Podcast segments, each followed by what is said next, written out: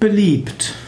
Das, was jemand gerne hat, ist beliebt. Insbesondere was viele Menschen gerne haben, ist beliebt.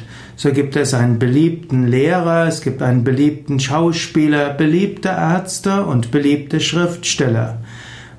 Auch das, was oft verwendet wird, ist auch beliebt. So spricht man von einem beliebten Gesprächsstoff, einem beliebten Yoga, einer beliebten Yogamatte, einem beliebten Yogakissen.